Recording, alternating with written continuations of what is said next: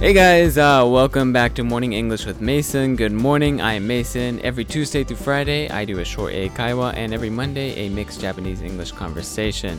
Although this week things are a little mixed up. I did catch the cold. I am slowly and surely getting better, but the schedule is complete chaos.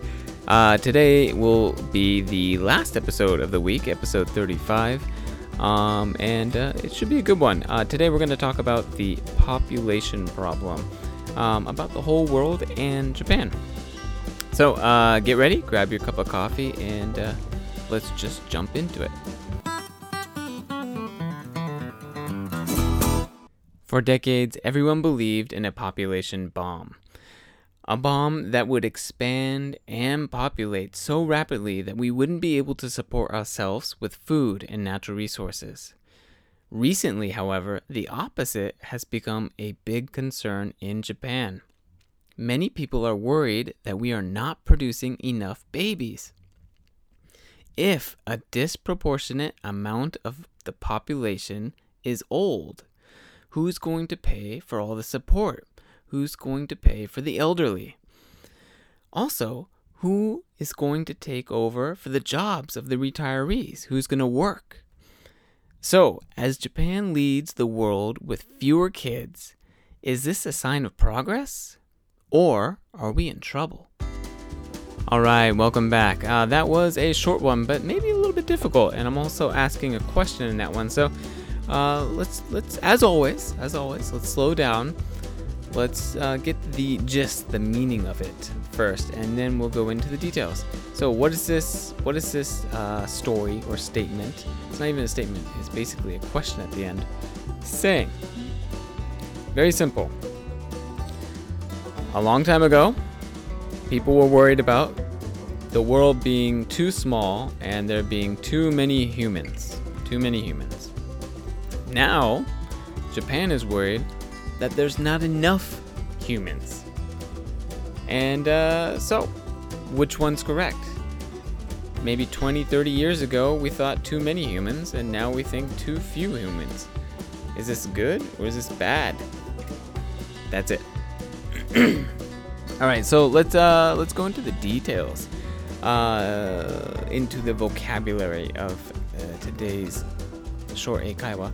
Uh, the first word up is for decades, for decades. So decades is uh, a period of 10 years. Uh, the 1990s, the 1980s, the 1970s. Those are decades. The population bomb. So population bomb was this idea, I believe it was popular in the 1990s where um, everybody, they looked at how the population was increasing so much, so rapidly, which means fast, that uh, they were worried there would not be enough food for everybody. Um, that there, that people would start dying. The, that the quality of life for everybody would go down because there's not enough food. Um, it, it, was a really big concern and a really big problem. Uh, so naturally, they said to everybody, have less babies. And China ended up having, was it the one kid policy rule? And, uh, you know, people started changing a lot. All right, so moving on. Uh, natural resources. They're worried about the world not having enough natural resources. And one of the natural resources is like food, right? How much food um, can you grow? You can't grow food everywhere. Um, you can't grow food on mountains, for example. You can't grow food in the ocean. Although, you kind of can. If you have the right technology, it's just not uh, not good enough to feed a huge populated world. Um, other than food, natural resources, so anything that you know that you could sell or that could be used to make something that comes from the ground or from the earth, uh, that's a natural resource.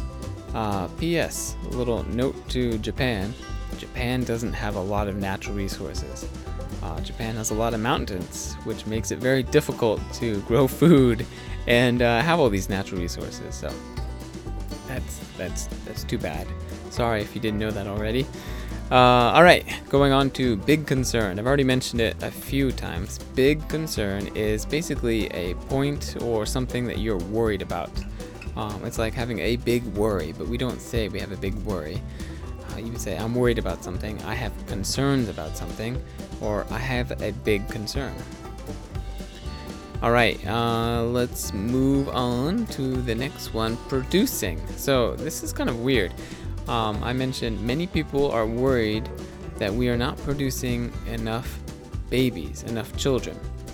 Um, producing means to make, uh, to make babies and making babies. That's you can say that. That's fine. Producing babies, that's okay too. Having babies, maybe a little bit better, a little bit better. Some people can be very sensitive about the words that you use. So bearing babies would be a little bit more correct, I guess. Bearing. Um, but producing is fine. Producing is a good word. All right. Big word. Very difficult um, to say this correct. Disproportionate. Disproportionate. Um, if you don't know the spelling, uh, it's probably in the notes. Um, if it's not in the notes or if it gets cut off in the notes, you can always go check online. I'll have it up there. So, disproportionate. Disproportionate is something that is either too large or too small. It, it doesn't match, it doesn't work. Uh, so, the disproportionate thing here um, is the population. There's too many old people. When you have a population that is like 60% old people, it doesn't work with the system that we put in when the population of old people was only maybe 20%, right? Who's going to pay for them? Who's going to take care of them? You can't run the same job and take care of, I mean, if you look at it just as a family, right? You can't do the same job that you've always been doing or that your your father was doing and take care of the elderly. It, it's you can't be in two places at once. It's difficult. Well, it's actually it's it's impossible. It's not just difficult. All right, and uh, last but not least, a sign of progress. So I end this by saying, uh, so Japan is basically leading the world with fewer kids. Uh, Japan is going to hit this problem first, and then it's going to be America, and then China later than that. And I think at the very end, uh, we're expecting to see India also have a similar problem sometime, way long time in the future.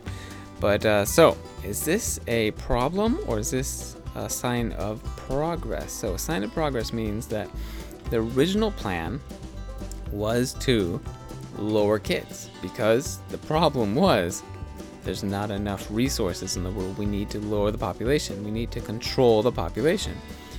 And uh, Japan has done that, right? So is this a good thing? Is this a sign that we are doing good? Is this a clue that we are doing good?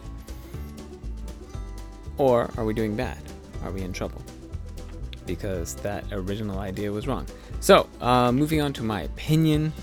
Uh, my opinion about this is yeah, it's a good thing that uh, we control the population because the population to control it, I think, would be a little bit better. The quality of life might be better, um, but also just because, uh, but it doesn't work. Okay, it's not going to work with the Japanese economy. It's probably not going to work with any of the economic plans that we have now. So it, it is a problem.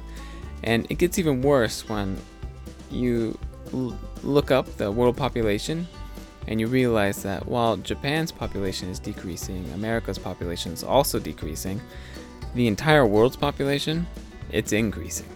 So the problem is still there. Uh, you're getting basically the worst of both worlds. Uh, you're you're not increasing your population, so you're going to have a difficult system to deal with. Plus, the world population is increasing, so the quality of life will go down.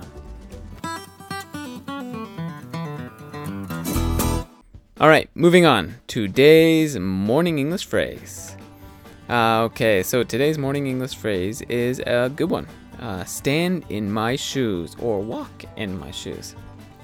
All right, for example, my wife often complains about taking care of the kids and she says that it's hard work. It's it's way it's really hard that I wouldn't stand a chance I wouldn't last two minutes if I were standing in her shoes. I wouldn't last two minutes if I was standing in your shoes. You can even say it in a sentence like, uh, you wouldn't stand a chance if you were in my shoes. All right. Example two. Uh, if uh, okay, so um, I'm going on with the same example about my wife complaining about taking care of the kids and how it's so tiring. Um, she might say something back as well as, um, "You would understand what I'm talking about if you were if you walked in my shoes." Okay, that's kind of it's kind of a weird example because I used the same example twice. All right, so what does it mean? Do you understand it? I mean, it's a pretty common phrase. I'm pretty sure you've heard it somewhere before, and uh, you might not get it right away, but then you should understand it through the context, through the context of the sentence or what they're talking about, or what, you know, just the topic and, and how the flow of the conversation is going. Basically, it means um, standing or walking in my shoes means to understand what the person uh, what the person feels or what the person how they live how they think how they feel. Basically means to live their life. Uh, so the only way that i would understand how difficult it is to take care of the kids is if i did exactly what my wife did. Stayed home and took care of the kids from morning to night every day every day no weekends and I don't do that. So I, I don't walk in their shoes. So you can use that phrase. All right. Uh, so that's today's morning English. Uh, again, sorry for the hectic schedule this week. Uh, hopefully we'll be, we'll be back to the normal schedule next week. No promises, no guarantees yet. Um, only guarantees after the fact. And uh, have a great weekend. Bye.